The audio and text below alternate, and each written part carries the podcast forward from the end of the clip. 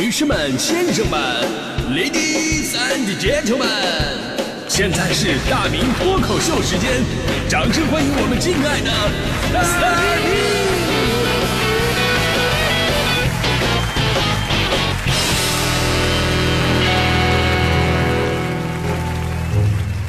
明！好，欢迎各位来到今天的大明脱口秀，我是大明啊。说到吵啊，我先来问各位一个问题啊，朋友们，请开动你们的脑筋，好好思索一下，呃，一个哲学问题，请问，一群动物开完 party 之后啊，这个还是非常非常的那种感觉还在身上的那种啊，冲进了七幺幺便利店去买东西，因为呢，大家伙还很兴奋，还很上头，就因为吵了点啊，结果呢，被店员给打了出来。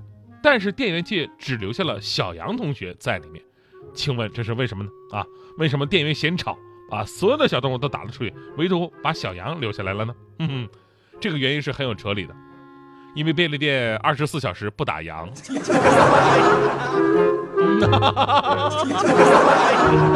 哎呀，好好冷。好，精彩的开场之后，进入到我们今天的话题。咱们说的是你是一个怕吵的人吗？在这我必须要举手，我真的是我，我是一个特别特别特别怕吵的人。别看我在节目里边啊说话很有底气，很大声，这这没办法，这是职业需求，逢场作戏。我平时啊，我都是一个不说话的状态，就办公室里边我坐一天，我不会发出什么声音，就是偶尔我咳嗽一声，同事可能会说啊哟，这还一个人呢。啊，对，我的手机呢平时也都是静音的，连震动都没有。我回电话呀，回微信呢，我全都是这个靠缘分的，对吧？人家那个语言就是通过语音给我发微信，我我都怕点出来发出声音，我一般都是转换成文字看。你要问我这个习惯是从什么时候开始呢？我想了一下，应该是五年前我在图书馆偷拍美女的时候忘了关声音了，咔嚓一声被人发现，应该是从那时候开始。我这么大的人了，我从来没有去蹦过迪。我也年轻过啊，当时我也被别人带进去过，我进去一分钟我就受不了了，那种动次打次，我小心脏根本就承受不住。现在很多年轻人说啊，那是我们的社交场所，我们认识朋友的地方。我说拉倒吧，那种地方不可能社交。你说话扯脖子喊都听不着。你好，什么？你说我就是想放松一下，结果出来以后上班比上班还费嗓子。我就想知道有没有那种用古筝或者钢琴曲做背景音乐。酒水饮料就是以花茶为主的迪厅，对吧？能一边摇，还能很方便的交流。Come on baby, let's go！哎，平时你都到哪遛弯啊？这个，来跟我一起摇。哎，这首渔舟唱晚唱的真带劲儿啊！这个，你看我现在是一个早班节目主持人，每天早上出门很早。我出门的时候关门呢，走路啊，尽量减少声音。啊，怕吵到隔壁邻居，这个好习惯我大学就有，因为大学那会儿大家伙的作息时间都不一样，有人起得早，有人起得晚，你不能因为自己醒得早啊，就不让别人好好睡了，对吧？你得照顾别人感受。我上大学的时候，那天很早我就醒了，我看着我室友们睡得很香，我知道他们前一天晚上打游戏打得太晚了，所以我生怕吵醒他们，我连出门我都小心翼翼呀。当时我还回头看了看他们，心想要不要叫他们起来呢？心想还是算了，让他们好好休息休息吧。再说我也没时间了，还有十分钟就考试了。你就说我这素质到底怎么样？我考完试了，他们还在那睡呢，然后我也躺下了，当成什么也没有发生过。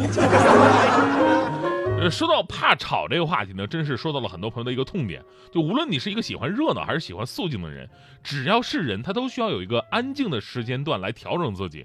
他有的时候真的很难，比方说你在公共场合，你很难要求身边所有人都安静，而且有的地方呢。其实本来就是应该安静的，比方说交通工具，而如果你坐飞机啊、坐火车也好，旁边赶上一个特别爱说话的，而且说话很大声的，或者一个动力十足的小朋友，又或者赶上一个看电影喜欢开外放的。倒霉的话，喜欢赶上一个玩视频直播的。家人们好，我现在在火车上，哎，对，人家现在只能坐二等座了呢。啊，你们看看环境，给你们看一下啊，转一圈。所以呢，赶紧点点关注，小礼物走一波，支持主主播坐商务舱。你说你碰到这样的你怎么办？而前两天呢，有一条消息让很多喜欢安静的朋友啊都很高兴，那就是京沪高铁，呃，股份有限公司发布了公告了，说将试点静音服务。也就是说呢，愿意遵守相应行为规范的旅客，您可以享受这个静音车厢的服务。您可以选择这个票来购买。据悉呢，这项服务最早会在十二月二十三号开始试点。新举措的出台呢，吸引了很多网友对此的讨论。大部分人觉得，哎，我很有必要，但是也有人觉得多此一举。现在国外啊，很早也有类似的静音车厢的举措了。你像澳大利亚的悉尼，二零一二年在公交线路上就推出了静音服务，包括将传统列车广播取消了。但是呢，这个举动呢，遭到了一些质疑跟投诉。投诉的原因呢，就是在于部分当地居民认为，说静音车厢的出现，从根本上把失明人士拒之静音车厢之外了。因为如果你取消这个广播的车上广播，也不知道没有报站名了，人失明人士他不知道到哪下车呀，对吧？你这不用说失明，就咱这眼神好使的。你要是在挤在北京的地铁里边，人挤人，你根本看不到站牌。如果听不到站名的话，你很容易就自己坐错站。你只能靠分析，啊，这一站等车的都是拿购物袋儿啊，这应该是西单啊。这一站都是穿这个西装，然后背 t o m i 双肩包的，应该是国贸这个。金融民工都这样是吧？其实咱们说，不管这个举措怎么样啊，弄这个静音车厢到底有没有这个必要，这个是需要通过实践操作去完善去完成的。我们说这个举动的倡议作用重要性会更大一点，因为很多人根本就不知道公共场合也是需要保持安静的。我我现在终于可以说前两天我发生的一个事儿了。我去我们家附近的一个饭馆吃饭，北京的一家老字号，挺有名的。我当时在大厅吃的，这大厅呢中间有一个舞台，平时做婚宴的。那舞台搭起来呢，就是新人在上面站台。你知道吗？就是小孩啊，天生对这个舞台就特别的感兴趣。哎，他们就喜欢在这个舞台上，就像淘气堡一样，然后去蹦，去来回的跑，然后发出咚咚的声音，很空。这个咚咚声音越强，他们就越兴奋，然后嘻嘻哈哈在那跑。由于我就坐在舞台边上，因为我主持人嘛，我天生喜欢靠近舞台。然后我的心脏当时真的有点受不了啊，跳着跳着就跟他这个他这个蹦的节奏就走了。去然后呢，我我我忍了二十分钟左右的时间，我看这个孩子完全没有听信的意识，而且上台的孩子已经是越来越多了，家长就在下面吃饭，完全不管，孩子就在来回跑，来回蹦，然后整个咚咚的声音震得我真的是我快崩溃了，我实在受不了了。然后我就跟那个家长说了，我说，哎，那哪个孩子家长能不能稍微管一管啊？最开始我还是跟服务员说的，服务员管不了这个，我实在没办法，我跟家长说了。然后呢，家长出来了，哎呀，这没办法啊，这孩子喜欢闹啊，天生的呀。我说，我说喜欢闹可能是天生的，但是没教养他不是天生的呀，对吧？啊，家长说了，哎呀，这个小孩子就喜欢到这个台上来玩儿，怎么怎么样的？我说，我是一名主持人，而且我是一名婚礼司仪，我对这个舞台的向往要远远大于这帮小孩，但是我就很好的控制住了我自己啊。你要是不想让我控制的话，我上去跑几圈，我看你受不受得了。你受得了，台都受不了。我告诉你。所以呢，回头咱们说这个静音车厢啊，对吧？你可以说本来就应该安静啊，没有必要强调，非得弄这个静音车厢啊。但现实就是，如果你不强调的话，很多人真的没有这个意识。所以你与其把静音车厢看成是举措跟服务，倒不如看成是一种社会号召。不仅是在车厢里边。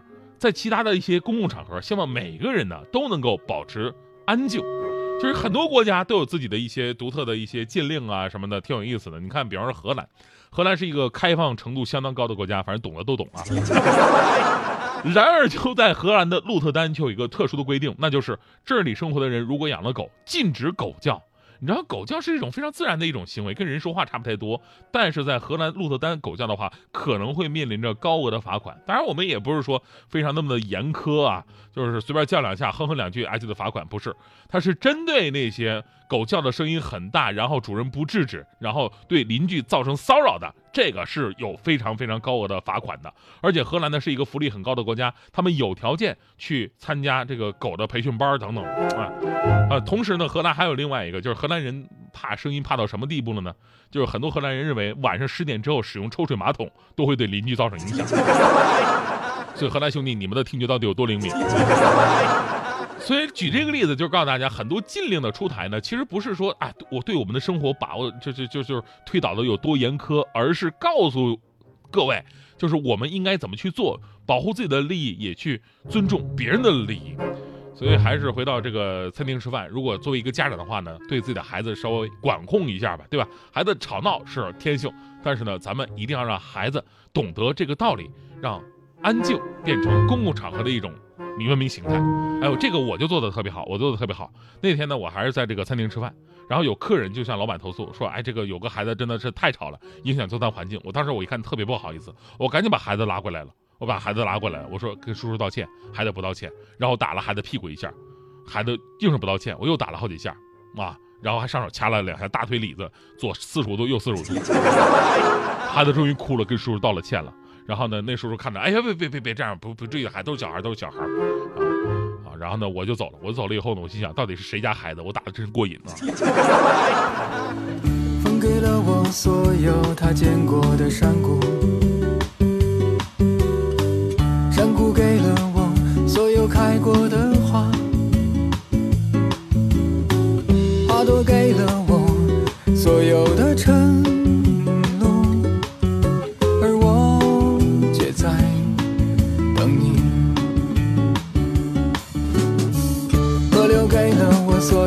洗过的沙石。沙石告诉了岸边所有走过的